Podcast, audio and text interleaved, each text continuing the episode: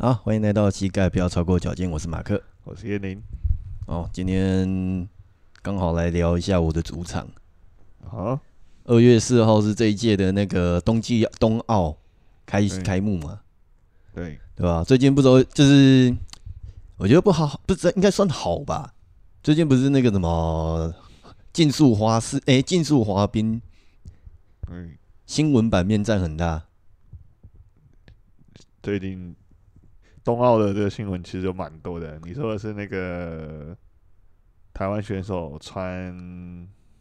也没有，反正就是各个层面。就是今年，因为我们今天录的时候是十二号嘛，然后到这段期间，应该大家就已经看了不少有关于那个，就是这一次的比赛竞技项目里面，就是有各式各样的。对对，就是相关的新闻，不管是因为冬奥，它其实就是。简单来说，冬奥它就是一些就是冬天才能够去做的一些项目，就是竞技项目。对对，那比如说可能是一些滑雪，然后可能是雪橇，然后是冰壶。对对，那比如说我是好像没看到冰上曲棍球吧？今年好像没，今今年不好不知道有没有比这个项目，好像没看到。对，反正就是冰上的训练，冰冰上的项目或者是雪上的项目。对。对，就是一定在冬天里面才能举办的。对，我觉得冬奥对那些住在热带的国家来说蛮蛮吃亏的，吃亏。对对，像印印度啊、非非洲这些。哼哼哼。但是之前也就是对于一些那种什么，就是赤道那一间比较不知道该不该讲比较弱，反正就是物资源比较缺乏那一边。就是诶，不晓得有没有听过一个新闻。或者有人在做专题报道，就是有一个非洲那边某国，然后是游泳选手，对，因为他就是有蛮励志的嘛，他是说他是他们的国家里面代表的游泳选手，但他其实不会游，啊啊、好像 YouTube 有有人专来就是专门拿出来做专题报道，做一集，对。对，然后然后就是为了要去找那种游泳池，然后去各个村落，然后或者是去某个。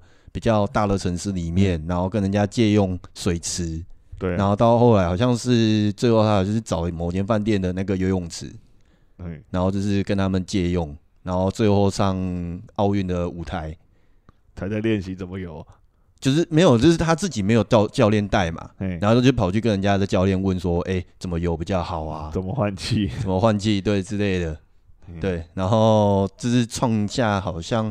奥运史上最慢的游泳速度，就是用那个什么时间啊？至少有把它完成了，就一定要完成啊！因为你不完成的话，下一场就是下一场比赛，你又不能说哦，因为他就是要成成绩出来。对对，简单来讲，就是要有一个成绩出来。对啊，对。那我们之前有跟，诶，可能大家比较不了解这个项目，就是说我们竞速滑冰。因为我自己本身是那个玩自拍轮跟冰刀出来的嘛，那我选的项目也就是竞速冰刀的这一个项目。那好像大概在我大学时期吧，大概十几年前，对对，然后那个时候台湾有真的有举办那个 ISU，有举办所谓的青年短道的竞速滑冰的锦标赛。哦，对，所以 ISU 就是那个 ice skating，就是反正就是在冰上的。滑冰项目的一个联盟，对，那是只举办一个赛事之后就没再举办了吗？还是一直那一年的话，那次项目好像是台湾的那个什么体育署那边的短道滑冰锦的协会，然后去争取在台湾去举办这一个比比赛。哦，对，蛮得蛮难得的，但是后来就没有再听说有在台湾举办的消息，都在国外办。对啊，因为毕竟台湾的场地那次好像是，因为我那次有去当工作人员。哦，对，然后就蛮有印象，就是那一次少数的，不晓得你有没有听过过，就是台湾的冰广冰场，就是正式的冰场，我们所谓的正式冰场，就是有一个固定的圈数，就是距离，嘿，对，那台湾目前的话有在开放的，只有在。诶、欸，几个小兵工嘛，那有正式比赛比赛场地的地方，只现在有有开放的，就只有在那个小巨蛋。小巨蛋比较有名的。对。然后你知道大那个小巨蛋的主管那边，对，平常是拿来开那个演唱会嘛，对，或是办一些活动，对。对，他其实那边也可以变成兵工，这么大？没有，就是他们那边也有设备。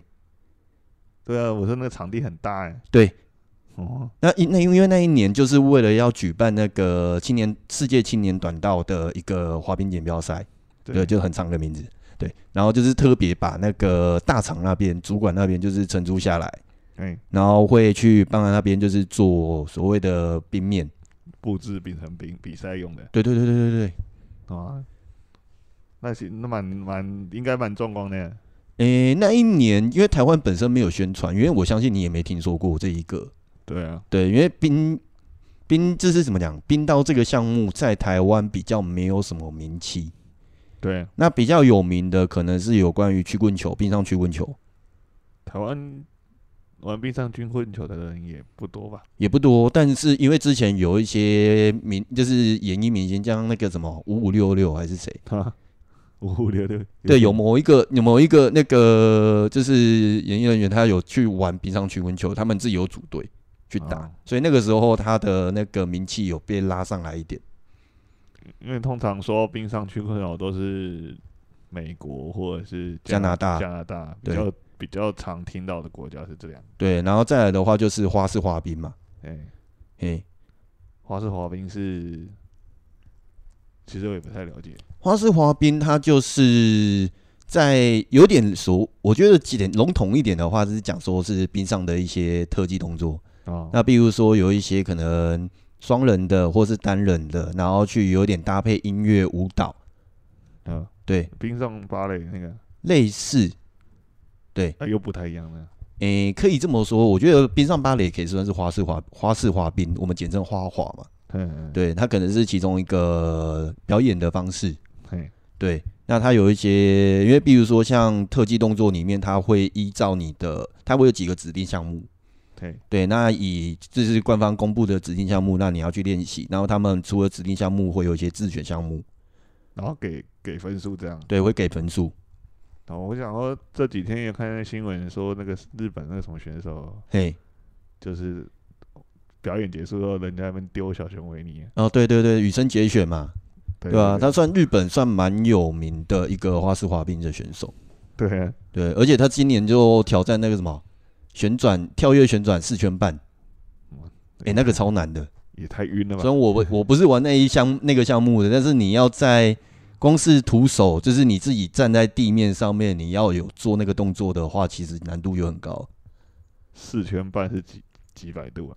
四圈半哦，三百六十度是一圈嘛？对对啊，对，就大概这样想。对，一千多度。对，反正就是有进入，就是他那个成那个部分的成绩是有上，但其实就因为他是属于评分，就是评审评分，嗯，所以他其实评分项目有时候会带有一点评审那边的主观感觉。哦，比如说你的选取，然后你的动作的完成度，然后你的整个动作的流畅度，然后你的美感的表现之类的，都会就是列入在那些评审的评分项目里面。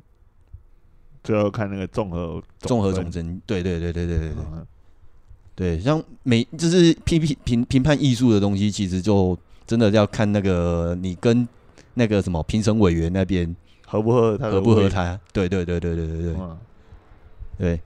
啊，反正我们今天要讲的就是主要还是我在今天我怎么讲，诶，动用私刑嘛。动用私刑，动用什么私刑？反正就是因为这个是我自己蛮熟悉的一个项目嘛。嗯，对，我就来聊聊说为什么这一次就某个那个滑冰选手，然后上场练习的时候穿着中国队的队服。哦，对，这个新闻好像除夕过年这期间每天都有新闻在报。对啊，因为就是在讲说，哎、欸，你上上场为什么不是穿台湾自己的队服？对。然后为什么是要穿那个对方中国那边的队服？我然后后来的处理方式真的，我觉得他应该自己没有去有那个公关呐、啊，或是一些小编，然后去教他怎么去做危机处理，因为他回的那个那句话其实真的不是那么好，就提油救火没？提油救火啊！他那时候讲什么？就说那个，反正我们先讲不好的部分，那后面再讲原因。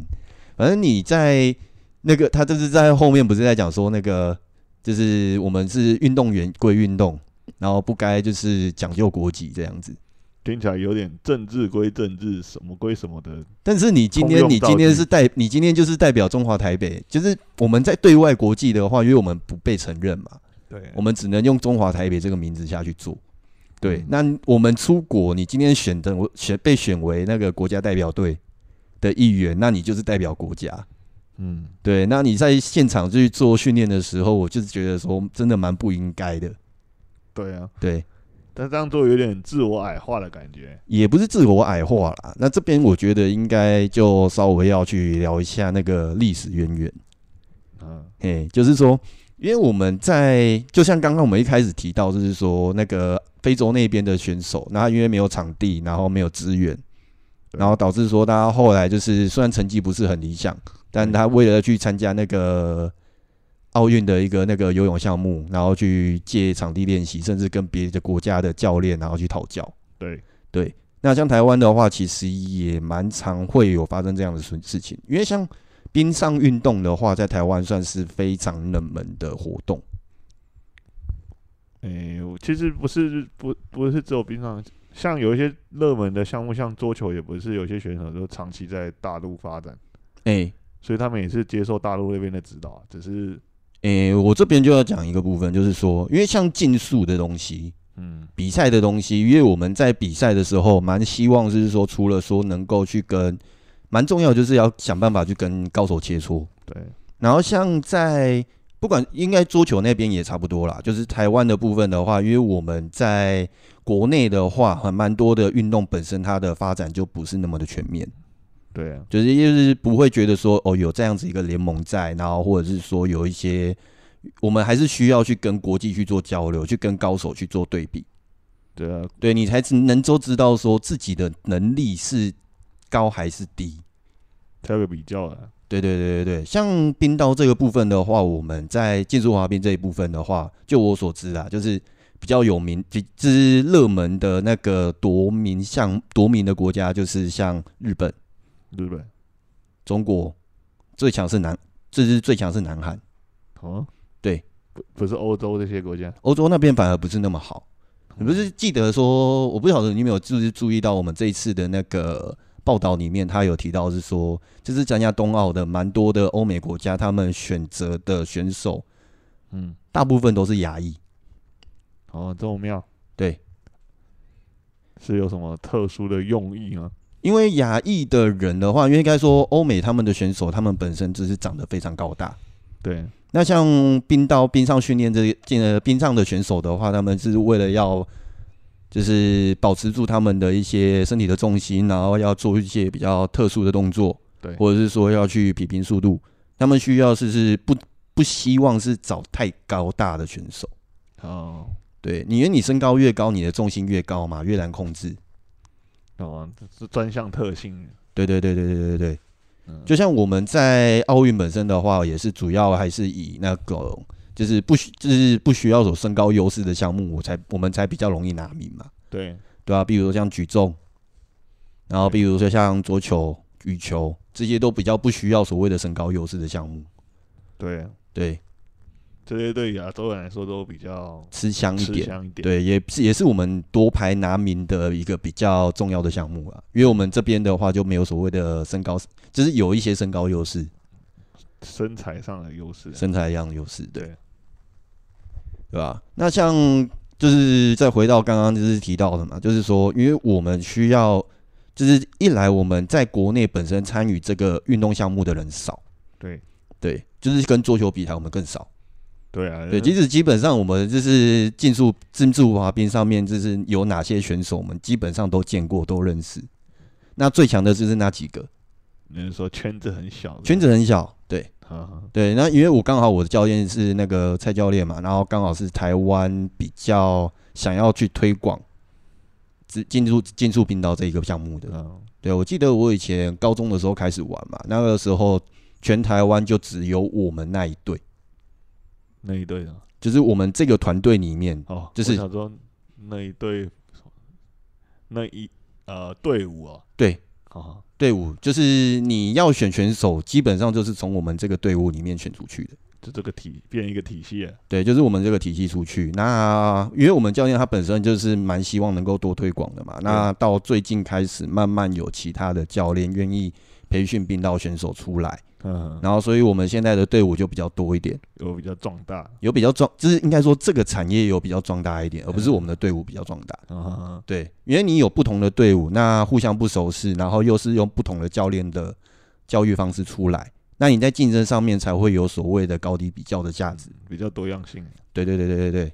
那因为像国内的选手少，所以我们为了要去增加自己的，因为我们其实国内的教练本身也不多。对啊。对，像我们自己教我们自己那个我们那个蔡教练，他本身也不是玩竞速直排轮出来的，对，对他其实玩拳击，对，还蛮妙的，对，不太一样，对，完全是不太一样，但是他就是自己摸索，但是为了要培训那些选手有办法能够去跟国际接轨，对。对，那我们以前的话，他们就是会召集一些就是他觉得比较有能力的选手，然后去国外集训。是每年都会这样吗？还是每年他们都都会去安排？哇，对，啊、你有去参加过？我没有参加，因为我的等级还不到这是所谓的选手等级啊。因为参加的时间太晚。哦，我我我我意思说不是去当选手啊，去当工作人员。哎，没有没有，就是顶多就是比赛的时候工作人员。现在就是我能够协助的部分。哦，对。那像他们就是之前的话，就会比较去找韩国的。或是找中国的一些教练，然后去做培训，然后就直接就是到当地去做集训。这两个离我们台湾也相对近啊，相对近啊，而且刚好又是他们在这方面是有在国际排名应该都是比较强的。对，就是第一名的话，就是目前国际排名就是得分比例比较高的就是韩国。嗯，虽然他们那个积分最高，积分也不是说积分最高，就是他们的选手的能力比较强。啊，对，他蛮。对我们来说是蛮有地利资源的这样，也可以这么说吗？不太一样，反正就因为他们那边的资源多嘛，那相对的就是说，我们把选手送过去，去那边做培训，那可以跟他们就是那当地的选手交流，也可以去多学一下当地的教练怎么去培训这些选手的。哦，对，那他们有时候也是会送到中国那边去。对对。那像，因为像中国那边的话，是后来后期的话，早期都会送到韩国那边去，但是后来因为这是资源不多，然后再加上这是经济负荷比较强，所以后来就会比较偏向送到中国去。中国相对划算，诶，对啦，相对比较划算一点，比较便宜一些，所以他们就变得比较熟了。诶，对，就是这个样子。啊，嘿。不过，因为他们当初倒是后来，他们就开始去中国培训之后嘛，那就是跟当地的选手有一些比较多的交流。对，所以我们像后来就是他们回来之后，都有时候就是会觉得说，哦，我去中国培训过，那我有他们那边的队衣，我觉得还不错穿，我就会在练习的时候拿出来穿。原来是这样。对。那你觉得他做这样的事情，虽然他等于他没有多想。对，他就只是单纯没有想太多，他们就可能就是在私底下，确实他们的就是台湾的选手跟中国那边的选手交流，其实算蛮好的，蛮频繁的，蛮频繁的。就是所以他们在私下练习的时候，当然这是所谓的没有所谓国籍问题，就是真的运动归运动嘛，我们只是在切磋，在交流。嗯，但今天如果说你今天是拿到所谓的像那种国际的场合的话，嗯，对会会被放大检视啊，就是一定会被放大检视啊。被那些新闻媒体拿出来拷，嘿，对，那主要就是我会觉得这个这个这个事件主要还是他们选手本身的教育不是到就是限制到国际这一个部分的话，没有到意识到很强，嗯，对，就是没有所谓的对在国外的时候你要代表台湾的这个国家的意识在，哦，对，所以从这个这样的一个事件你可以看得出来。诶、欸，我们这些国手有某一部分对于国际的这个意识还没有到那么的。他们是有国际意识，但是没有所谓的祖国意识。好，听起来有点，应该就是怎么讲，一个自我认同的问题而已啊。认同，认同。对他们认，他们知道说他们现在是代表是出去外国外比赛。对。那当然，你为了要参加奥运项目，那你也是需要一些，比如说冬季奥运，他可能是这个选手，他可能需要我们所谓的。奥运项目它其实是有蛮多的所谓的积分赛。对，那你要参加多少的积分赛之后，你才可以进入所谓的国手选拔？他们也是经过层层选拔才选出来。对，他们也是经过层层选拔才选出来。那选拔上去之后，那你有办法去去，才有办法去做培训，才有办法代表这个国家出去外面比赛。嗯，对。但其实在，在嘿，你说。其实这个应该不是只是因为刚好穿到中国的队服啊，如果穿到他真的只是刚好穿到，或者是我相信他只是刚好刚好穿到而已。也对，刚好穿到。那如果是穿到日本的，或者穿到韩国的，可能炮炮炮火就不会那么大。对，那刚好他们被新新闻找到这个时机点，嗯，就敲了一波这样。嗯，不过也有一个可能性啊，就是我真的觉得台湾的所谓的代表队的队服没有到很好看。嗯，那那也是令人觉得可惜的一部分。对，不过有另外一部分的话，就是说，因为我就是看到相关的新闻之后，发现蛮多的在滑冰界的一些前辈，或者是现役的一些教练或选手们，对，就是他们其实都在下面，就是替那个选手去做加油，对，就是有一个支持的动作在啊。但其实这个也有部分的一些原因在，为什么？因为在台湾的话，我们我不晓得你有没有知道说奥运这个项目，奥运的那个比赛项目，它需要什么样的门槛才可以去代表国家去参赛？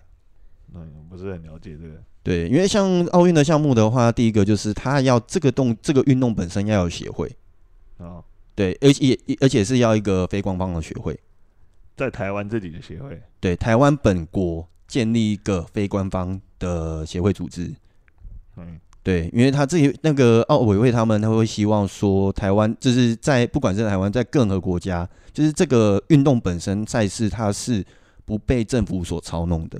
哦，对，然后再来的话，就是选手本身要有各个积分，就是他有一个比赛的一个成绩在，然后有一定的累积啊，有一定的累积，然后你才能就是他的，你才可以去。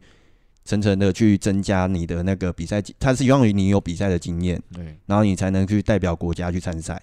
它是确保你不是突然蹦出来的，对对对对对之类的，或者是说你突然蹦出来没关系，但是可能在等级上面就跟一些国际的一些选手本身就是有一个很大落差，有个区隔在。对。那可是你就知道嘛，就是你要先建立一个非官方、非官方的组织，对，那你要先召集所谓的董事会。哦，听起来就很麻烦。对，其实它整个组织是非常的庞大的，需要你要建立这个事情是非常的复杂的。对对，然后再来你要有一些，就是因为你是非官方机构，所以你不能拿政府的，就是太多的补助，所以大部分的一些那个什么补助，或是说一些那个怎么讲，培训选手的一些经费，对，他都需要去从民营的那边企业，然后去做招募。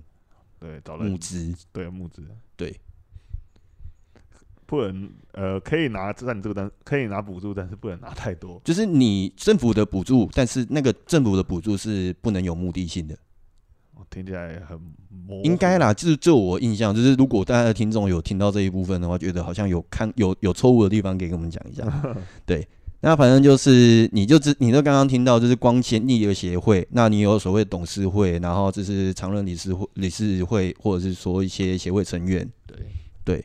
那你要建立起来这个部分，就是专门就是提供那个竞速滑冰的这个项目的人出现，然后去支持，然后去办理各大小大型的比赛。所谓的比赛的部分的话，我们积分赛有分，就是所谓的各季比赛嘛，春秋。季季后赛没有没有，就是季每个季赛。啊，对，那会有所谓的积分，才会有所谓的积分出现。对，那包括说就是说，哎，你要送国选手去国外进行那个培训，对，那你也是需希望说协会那边能够赞助，对。对，那再来的话就是协会赞助的话，当然会希望说你的选手本身是有成绩的，他会觉得说这笔钱砸下去，他才是有资格有那个价值在。嗯，所以光光为了要让这个项目能出国，就还要先呃成立这个协会，对，然后维持这个协会运运作，对运作，然后再来的话，你要有够多的知名度之后，然后一些小选手那个家长才愿意把一些。小孩愿意，就是让他觉得说，哎、欸，他对这个有兴趣，让他送进来学，送进来学。对，听起来，呃，如果是哪个项目很这样做的，对啊，你又不像是那种田径，你又不像是桌球项目的，那你随便就是这样讲，不是对桌球不是很有礼貌啊。但是你桌球本身，你就是要有桌子知名度啦，这对你就是有一张桌子，然后你有球拍，你有好的一些就是运动装备，那你随就是可以直接打，普及度也比较高一些。对，那像就是如果说是竞速滑冰的话，你就只有一个场地，哦，那个场地全台湾就只有这个标准场地。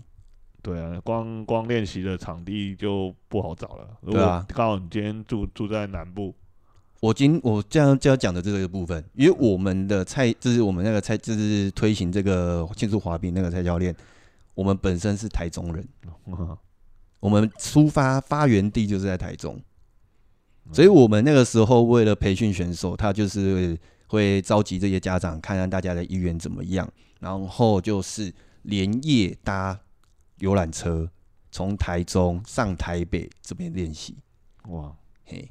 这样辛苦啊！对，练一练再再搭回去。对，所以你就知道，你这样听起来应该大概就知道说，他在这个项目本身，他从就是花了蛮多的心力去把这个项目在台湾培训起来。对啊，对，就是一开始就只有我们这个团队。现在一开始，现在一开始已经比之前好很多了吧？诶、欸，参加人数少子化的关系啦，那参加人数没有以往我那个时候待的时候还要多啊啊！对，我们那个时候就是全台湾就是我们这个团嘛，对对，但是我们那个时候我们的团一个晚上上来可以三到四台游览车，哇，那很多诶、欸。对，就是可能家长跟小孩一起啊，哦，对对对，但是可以就是坐到三到四台游览车。我发现。呃，现在这种呃，参加这种训练啊，专项训练，很多时候是连父母都要在旁边一路陪的。对啊，那蛮多在这个就是蛮多家长会愿意，就是怎么讲，也不一定啊，就是看家长的意愿。有些家长会自愿性的当义工，然后去帮忙照顾小孩子的一些什么饮食啊，然后或是一些就是一些杂项。对对。像我们这样蛮多次办理比赛的时候，也就是前选手，就像我是前前接触者，我不能我自己不敢称自己是选手，因为成绩不是很好。嗯，对，那就是以前有练过的，跟过我们教练的，然后其他的一些就是工作人员，大部分都是我们那个家长去帮忙协办。对，嘿。很多时候那种那种变成说参加的小朋友就一个，但是家长有两个，变成家长会比小朋友还多呢。对对对对对，但也还 OK 啦，反正就是他们愿意在旁边帮忙记录，然后帮忙去做一些就是场地的一些维持之类的。这样也相对这样相对比较省人力啊。诶、欸，比较省人力啊，就是就是简单来就是讲白一点，就是其实我们办比办每一场比赛都蛮困难的。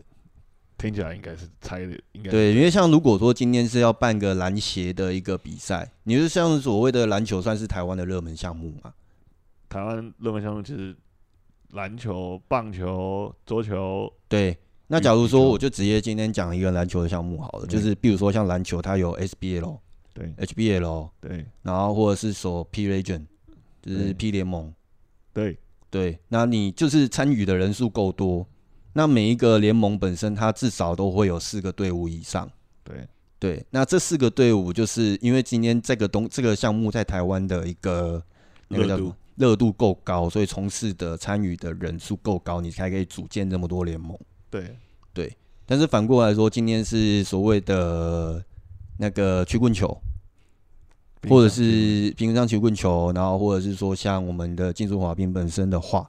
那因为本身参与的人就是很少，我们竞争虽然少，虽然你竞争少，你就比较容易拿到名次嘛。对。但如果说你今天放到国际的时候，就很难，就是就是很难跟人家竞争，因为国际的竞争的激烈还是一样激烈。对。然后比如说像一些欧美国家，他们如果说冬季可能他们自己就随便，就是不管先不先不先不讲那个欧美国家，你光是日本好了。他们的滑冰场不一定是在室内，他们可以是室外的。对。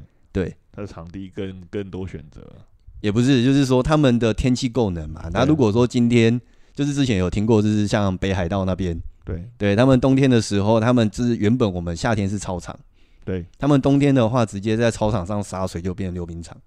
啊，嘿，这样听起来蛮蛮不错的，蛮不错的。所以他们变成说，冬天在北海道那边就是有传，就是有听过，我自己也是没直接去查证。然后听说他们的冬天的体育课就是玩冰上运动。哎，好，对，那对于这些喜欢冰上运动的人来说，真的很棒。对啊，对啊，对啊。所以他们因为这是国民教育，就已经就是在推广这个项目。对对，所以他们在小时候，他们接触有比较多人去接触这个项目，那里面比较好的，他就会有兴趣往选手的方向爬。对，那这些往上爬的人人数够多，你又可以在里面就是选拔所谓的国手出来，那那个国手的所谓的那个什么品质就会更好。对啊，对，就可能跟跟这个地理关系也有关系啊。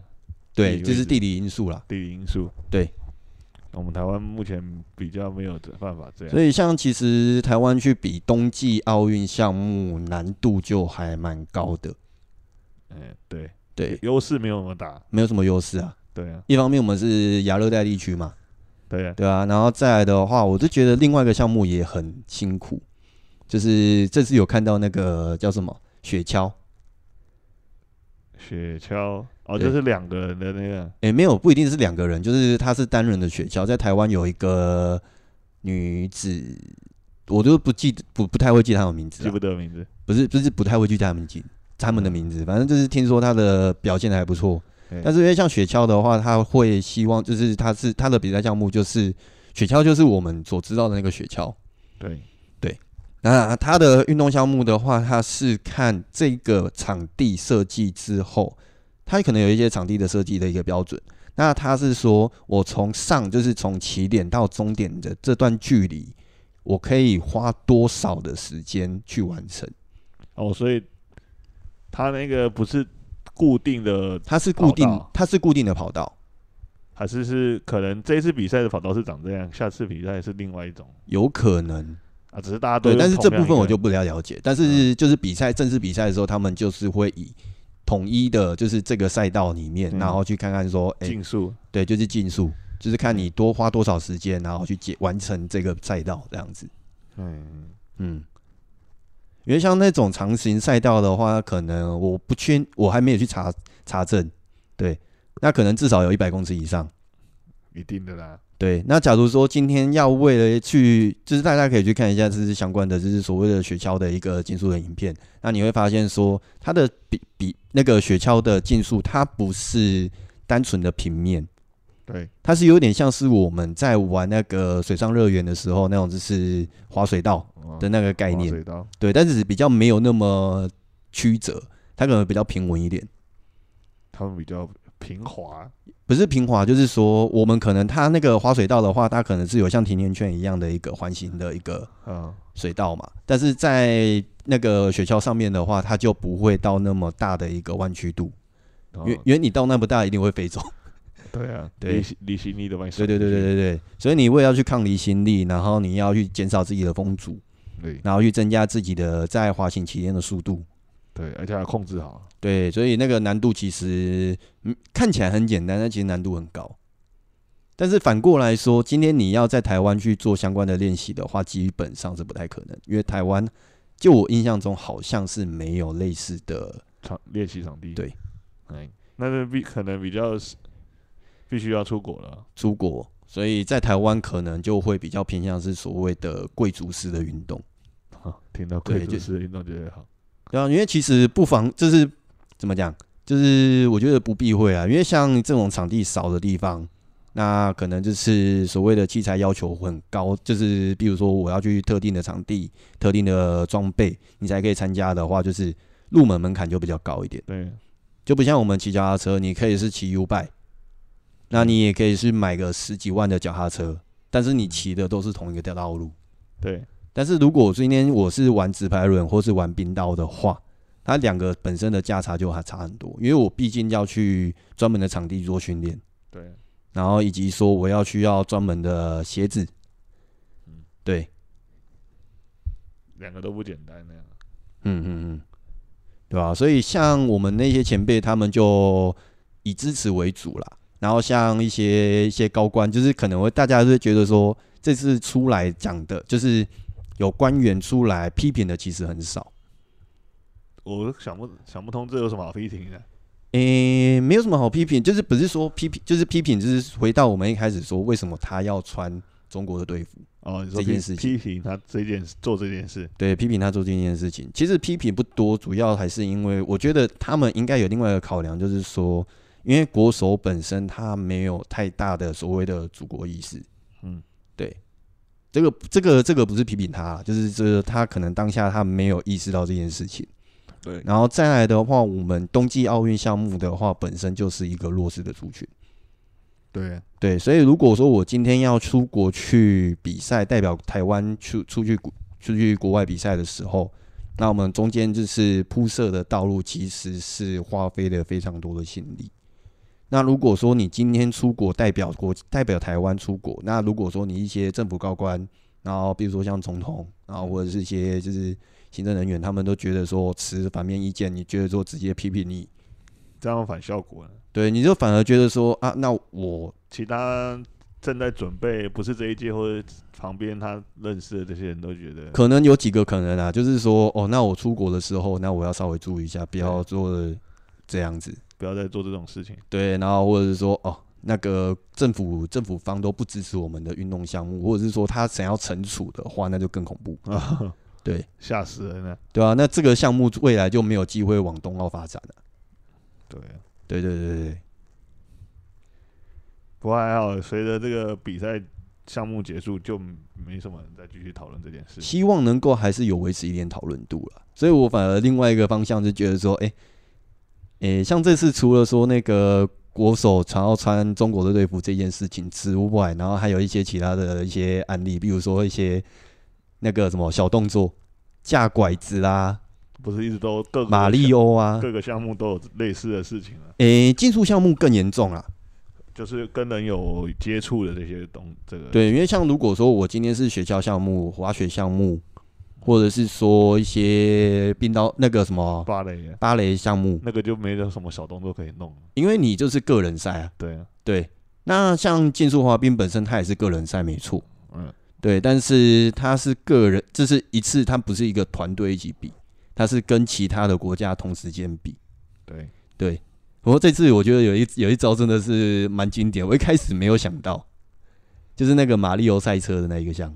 什什么什么？我不知道你有没有看过，就是他有一个慢，就是节，就是那个怎么讲，就是 CCTV 嘛，反正他就是每次比赛的时候，他们裁判为了要去抓违规项目，然后他们会针对两个角落，嗯，去做摄影，就是在竞速滑冰这个项目里面。嗨，对，那这个这个时候，我觉得要稍微再就是跟观众就是提讲一下，就是说，因为像冰刀本身，它在冰面上面。那如就是你就可以想象说，它是在一个一定的轨道上面去做一个标速，对对，一个竞速。那在竞速的过程中间，我为了要维持我的道路是畅通的，那我们的定位通常要明显，但是又不能阻碍赛道。不能阻碍赛道的意思是说不要挡到别人，还是这样？不是，就是不要影响到，就是说你在滑行的时候会，就是假如我今天是放一个固定的脚锥在那里。嗯、那假如说选手一踢到他，可能直接就摔。哦，对啊，对，因为像他们在滑行的时候，我们的呃场地的标准是一圈大概一百一十一公里，一，一百一十一公尺。对，对。那在这一圈里面，那我的时速在就是标速的时候，我真的在冲刺的时候，它的时速可以到来到四十到五十公里。哦，那很快。对，那所以在这个速度在以人力的假呈呈现状态下，如果说你在路上有其中一个障碍物的话，它其实障碍物的怎么讲，就是判定非常的广泛。你只要冰面有一些窟窿，它算是算是障碍物。哦，对，因为我们像刀子，它本身是刮刮起来、缠起来的，不是不是不是，就是可能就是今天的冰面它本身就是有一些融化，嗯，然后导致说前面一个选手使用完毕之后，它会有一些冰面它是被踩到有深深坑。哦，对，剉冰这样。诶、欸，类似类似类似这么说啊，对。那假如有这种状况的话，它其实就会阻碍选手在标速的时候很容易就滑倒，增加那个危险性，增加危险性。所以我们在脚锥的放置的时候都是可移动式的，哦，你要在场上放一个脚锥，提示说这边有口，这边是赛道。哦，对，就是你要沿着这个脚锥的外围去滑行。哦，不是不是内围，外围是外围。然后对，因为像如果说我在滑行的时候，如果我今天是选手的话，我当然是能够尽量越贴近脚锥，嗯，去滑行，就是我滑行的赛道越短，那我可以就是争取的时间越多。对对，那这次的话，就是那个影片它有还蛮好玩的地方，就是说他在中国的选手，然后在滑行的过程中间就拿了一个脚锥，对，偷偷拿了一个脚锥，然后推到前面去。绊倒前面的选手，哎、欸，他丢龟壳啊！对对对对对对对，就是别人网友就戏称这是马里奥赛车啊！啊，他因为我这样被被被被判这个就失格啊，就直接失格啊！感觉真的太瞎了吧？真的超瞎的啊！这是我自己，我算玩这个项目也大概有十几年，快二十年了吧？哦，对，那就在后期都是帮忙帮忙去做比赛的协办嘛，然后是一些场地人员。对，我这是这二十几年来我第一次看到这种方这种状况，这是恶意犯规。呃，回回国之后就被人家叫马里奥了，呃之类的吧。他没有回国啊，他是自己出场啊，哦、对吧？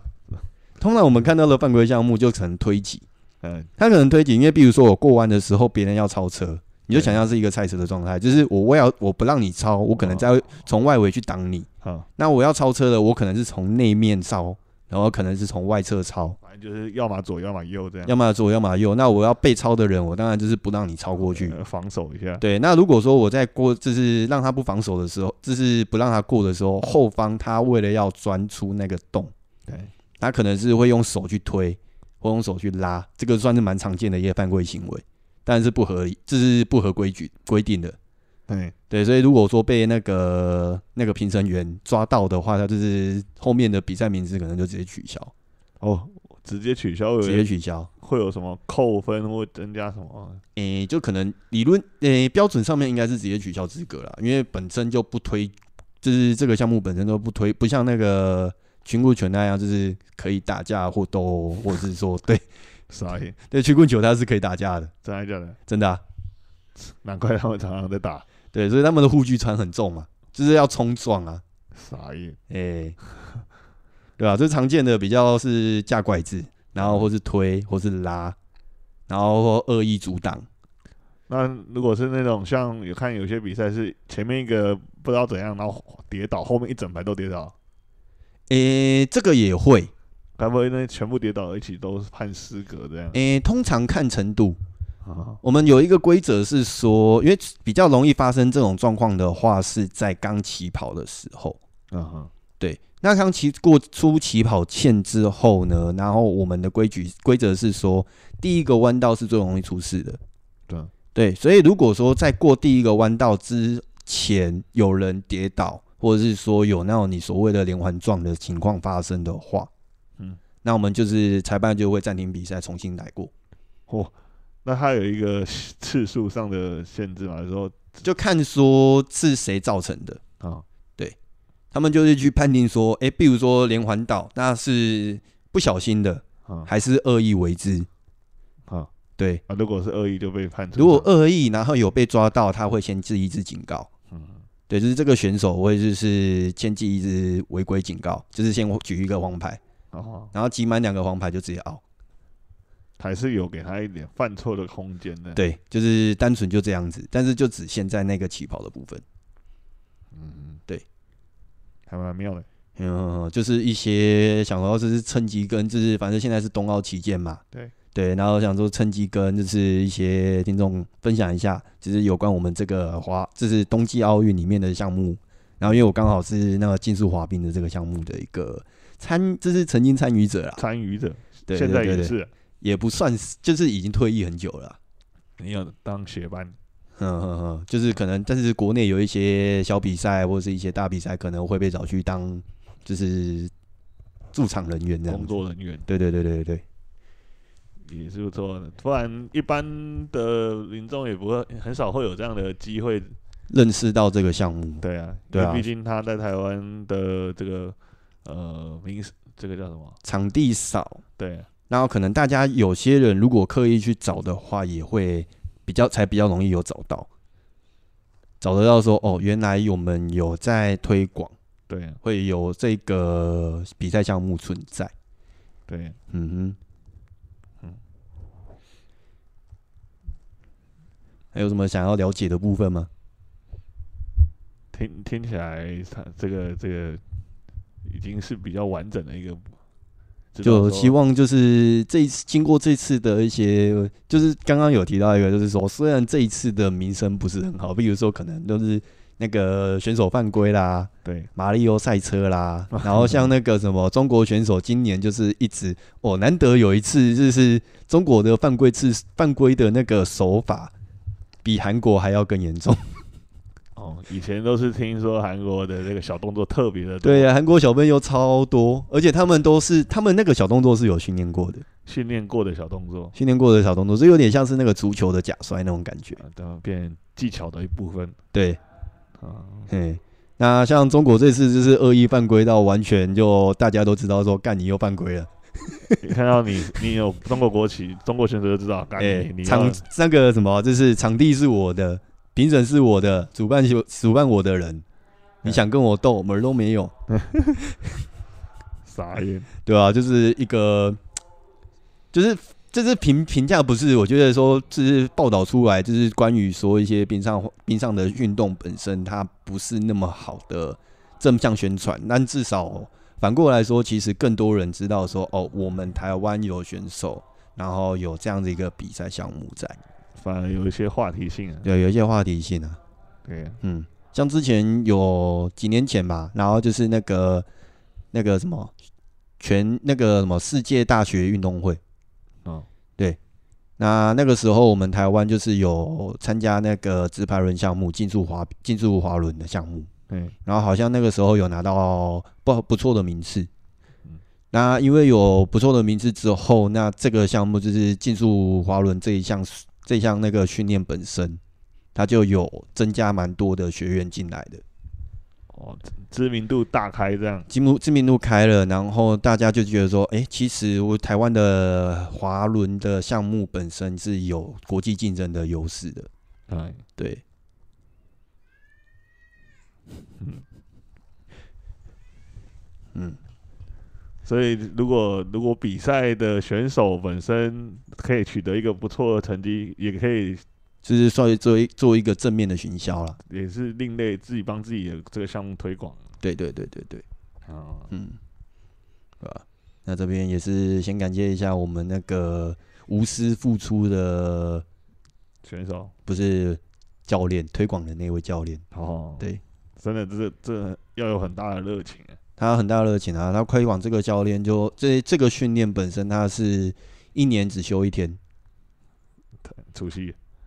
哎、欸，对，除夕那一天，除夕那一天，哎、欸，除夕还是初一吧？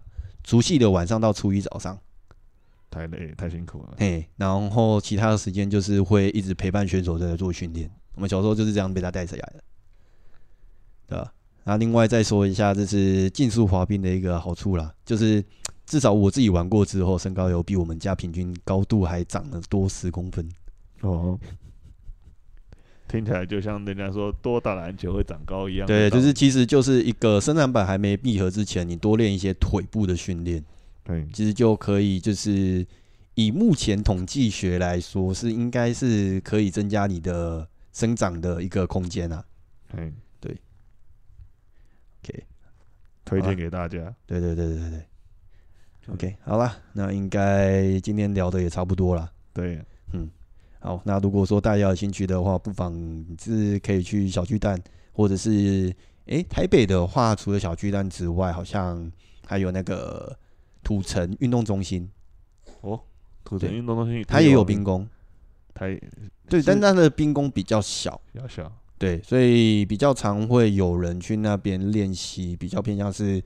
不受场地限制的，像是花式滑冰，嗯，或者是说冰上曲棍球，那边有冰上曲棍球，应该有。他们我印象中，我之前有去参观过，然后好像是有一些队伍会在那边就练习。啊，嗯，对啊。那如果说大家对于比较在需要一些比较精确的技巧性的，就像是那个竞速滑冰的话，不妨也可以尝试看看。对，OK，好，那我们今天就先到这边啦。我是马克，我是叶宁。好，那我们下堂课再继续喽，拜拜，拜拜。